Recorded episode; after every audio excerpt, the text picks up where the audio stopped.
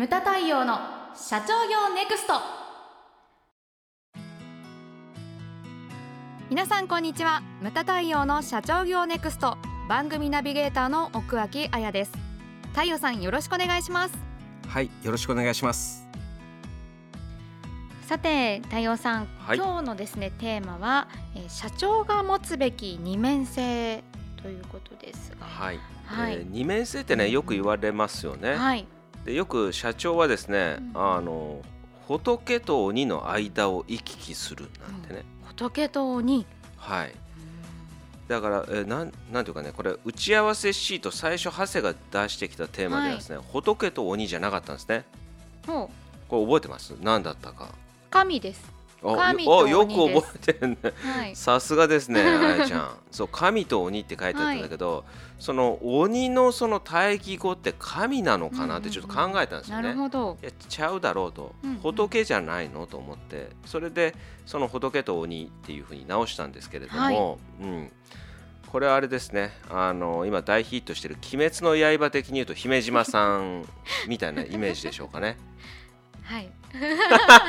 あれ映画だけ見たんだっいけや漫画も全部見ました。そう姫,、はい。姫島さん知ってる？知ってますこの人ですよね。そう岩 岩の呼吸の人です、姫姫島行政さんですね、行明さんか。行明さん。はい、まあ、身長220センチ。体重130キロ。知りすぎですよ。27歳詳しい。東京都青梅市出身らしいですよ。そうなんですか？らしいです。27歳まあまああの姫島さんをイメージしていただきたい。伝わるでしょうか？南無阿弥陀仏といとか言って手を合わせてるけれどもそのこの子はなんか鬼になんだっけこうなんか囚われてるはい、うんうん死んで解放した方がいいとかねなんか結構きついこと言うんだよね、はい。それはお置いといてあの全てにおいて、はい。その仏と鬼の二面性を持ってこう対処していかなきゃいけないと。うん、うんだからそれが曖昧な人まあねいい部分もあるんだけれども悪い部分もあると思うんだけどね。だから仏重要なのは仏だけでもダメだし、うんうんうん。鬼だけでもダメなんですよ、その両方が、えー同時にいなくてはいけないと、仏と鬼っていうのは、うん。仏はまあ優しいとかそうですね。そんな感じで、うん、で鬼はまあ厳しく厳しく、というはい。こ、とですねだから四文字熟語で言うとはい「心象筆罰」という言葉があるじゃないですか、はい。はいはい。でもっと簡単に今時風に言うと「飴と鞭。うん」もうざざもうざっくりしすぎだけれども「はい。飴と鞭」ですよね、でまあねだから重要なのが例えばそのいろんなシチュエーションがあるわけですよね、はい、社内の罰則とかうんうんね、うんどんなものがあるかって言ったらやっぱりそのなんていうかな。例えばねその地方でほら営業系の会社でね、はい。それでその車で営業しなきゃダメじゃないですか、うんうんうん地方っていうのは、はい。でもほら飲酒運あ転とかね捕まった場合とか、はい。そのあのね軽くなんか事故っちゃったとかそういうのはそれはねまあしょうがない話でね、はい。営業上の、うまあね事故ということでまあ会社として対処しなきゃいけないんだけれどもそれがだからその飲酒運転になるともう犯罪になってくるわけじゃないですか。そうはい。うん、そういうのをこうどういうふうに対処しなきゃいけないのかとか、うん実際問題その相談されたこともあるんあですよね。うね、ん。社員がそのないきなり無断欠勤はい。してで家に電話しようかどうしようかと迷ってたらなんか向こうから奥さんから電話かかって。はいでうちの主人が全然帰ってこないんですけれども会社には行ってますでしょうかうんっていうふうに言われてでそこでそのいや来てませんって言ってその社長とそのねあの社員の奥さんとこう電話で喋ってで奥さんも動揺されててでどうしたらいいんですかみたいなことを聞かれてでとりあえずその捜索願いを会社にだ、はい。会社じゃない警察に出しなさいはい。それで分かったらどうやらその拘置所に入ってるね、飲酒運転をいやされてですか？それはちょっと窃盗だったんですね。おう。ん、でそれも中途採用で取った方でね、えで結構大手の会社から来てね。はい。だからそのまあまあ余罪とかあるんじゃないのとかそう前科もあるかもしれないみたいなね。なるほど。でどうすればいいでしょうかっていうふうに相談されたことがありまして、これはだからそのもう犯罪になってしまうと例えばその私もほら奥さん子供もいる身じゃないですか、はい。その相談してきたあのお客様も同じようにやっぱり奥さんとお子さんいらっしゃって、はい。でその奥さんお子さんのことを考えるとやめさせていいものなのかどうなのかっていう相談されてね私もちょっと辛いものがあったんだけれども、い、やなんとかさんとそれねあのーかわいそうだからと言ってじゃあ会社に残しましたと。そしたらその社員たちはそれを見てるわけですよね。で何があったかはまだ社員たちには知らせてませんって言うんだけれどもそんなのは絶対こうね絶対耳に入ることだし、はい。何日間も無断欠勤してたらそれはどうなったんだというふうになるわけじゃないですか。でそれをこう嘘つくのも変な話だし、でそういうふうにこう前例を作ってしまった場合に仮に何か他の人がそれこそさっきのね軽い気持ちで飲酒運転をしてしまったとか言った場合もその前例ができてしまうんですよね、はい。あの人は良くて私はダメなんですかとかね。そうなっちゃうと非常に良くないわけですよね。だからその全ての人が納得できる処分をもうこれはだから心を鬼にしてやらなきゃいけない部分っていうのがあるわけですよ。はい。うん、でその他に関してはねその仏の心で許してあげたりとか。うん、うんでよくあるのがねそのなんていうのかな。ほらお客様とのトラブルをした時に、その双方とも自分の正義があるわけですよね。ですよね。社員の言い分もあるし、そのお客様の言い分もある、それをこうどっちを取ら取るのかっていうね、まあ、まず第一にそのやはりその同じ社長として私の口から言わせてもらうとそのやはり社員を信じる。それがだからここ仏の心でね、うんうんでその社員の言葉を信じてその上でその対処をしていく。だからなんていうかな非常に難しいんだけれども、はい。その社員が嘘をついてるかもしれないじゃない。そうですよね。だからそあそうそう。嘘をついてないことが前提なんですよね、だから普段からそういったことを心がけるとかね、うんだそういうのって非常に重要だと思うんですよね、だからあの非常にその社内での罰則って結構ねあの難しいと思うんです。そうですね、うん。あとねよく聞くのが、はい。まあ、社内の不倫問題であったりとかね。これだから社内社内なわけなんですよ。そうですね、それをこうどうするのかいろんな場面を私も見てきて、うん、はい。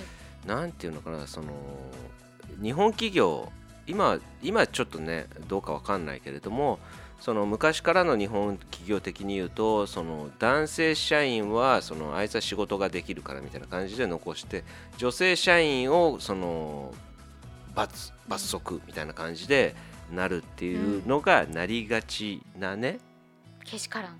けしからんでしょ？あじゃあ女性のね、はい。立場で言ったらだから男これもそうなんですけど男女平等のその罰則をしなきゃいけないわけですよね。それもだから非常にその難しいことがねですはい。いっぺんに2人処罰をしなきゃいけない。そうですよ、非常に難しいと思います。あとだからうちのお客様で言うとそのオーナー系が多いので、はい。その身内に対してもそうじゃないですか。そうですよね、甘くなりがちなんですよね。はい。でそれをだから厳しくしなきゃいけないっていうのが非常にこうありますよね。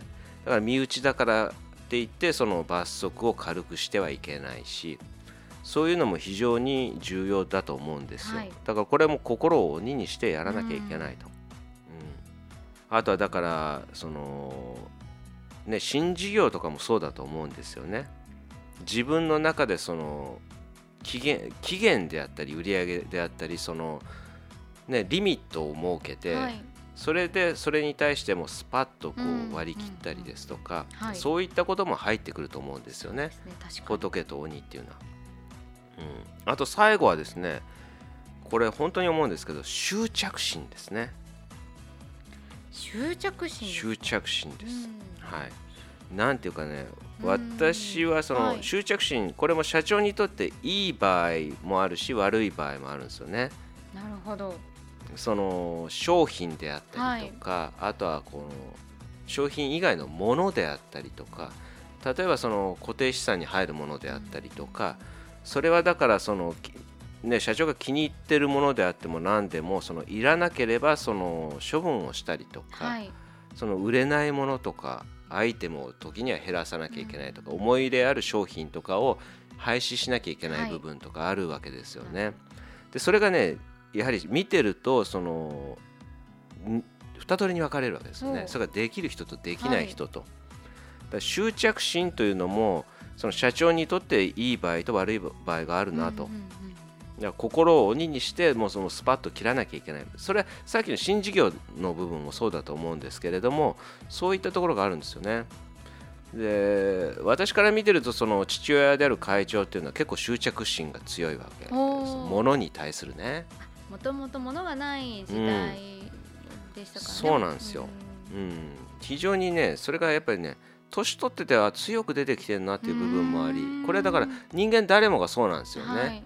でそういった部分が強くなってくるとか、だから会長はねすごいんですよ。物に対する執着心。そうなんですね、うん、例えばスーツとかもそうだし。そうですね。確かに。靴とかもそうだし、ね、うん、ゴルフゴルフゴルフもいやできないじゃんみたいなね。あまだいやもうまだどころじゃないよ、えー、下手したらその木でできてるウッド,、ウッドがあるかもしれないです、はい、まだ。すごい。それ、ね、1セット取っていくぐらいだったらあの思い出、はいね。ねと時にそのほら庭でうちはほらゴルフのネットが張ってあるから、はい、まあボール打てばいいんだけどね運動がてらに。それがほら何セットもあるとちょっと待ってよっていう感じになってくるわけですよね。あとほら足っていうのは2本しかないわけじゃないですか。はい。で1週間っていうのは7日しかないわけですよね、うんうん、だから靴ってそんないるの？っていう。だからほら、ねそうね、そうなんです。7人で暮らしてた家の靴箱が今9割方会長の靴で占められてるんですよ。まあちょっとね感情が入ってしまいましたけどそうそうなんです。そこら辺の執着心っていうのがだからそのいい場合と悪い場合なるほど。そのさっきの新事業に対してもその成功するまでやるっていう、うんうん、それもねだからいい場合と悪い場合があるんだよね。そうですよね、うん、難しいですよねここって。だからそこら辺をだからその、ね、まさにだから経営者は仏と鬼の間を行き来するだから、はい、非常に難しいんですよね。その塩梅とかね、ね、そういうのが。うん、まあだからねこういろんなものをねその二面性を持ってこう見ていただきたいというふうに思うんですよね。はいうんうん、でそして重要なのが仏であっても鬼であってもそれがだから社員にその理解してもらわなきゃいけない。そうですよね、うん、その、うんうん、そこに愛情を持ってねその怒る場合にしてもそのその人のためを思って怒ってるとかその信頼関係とかそういうのも重要だと思うんです、ね、すごく重要ですよね、うん、特にあの中小企業の社長さんってあの社内と社外でも二面性があるっていう、うん、ありますね。いるじゃないですか。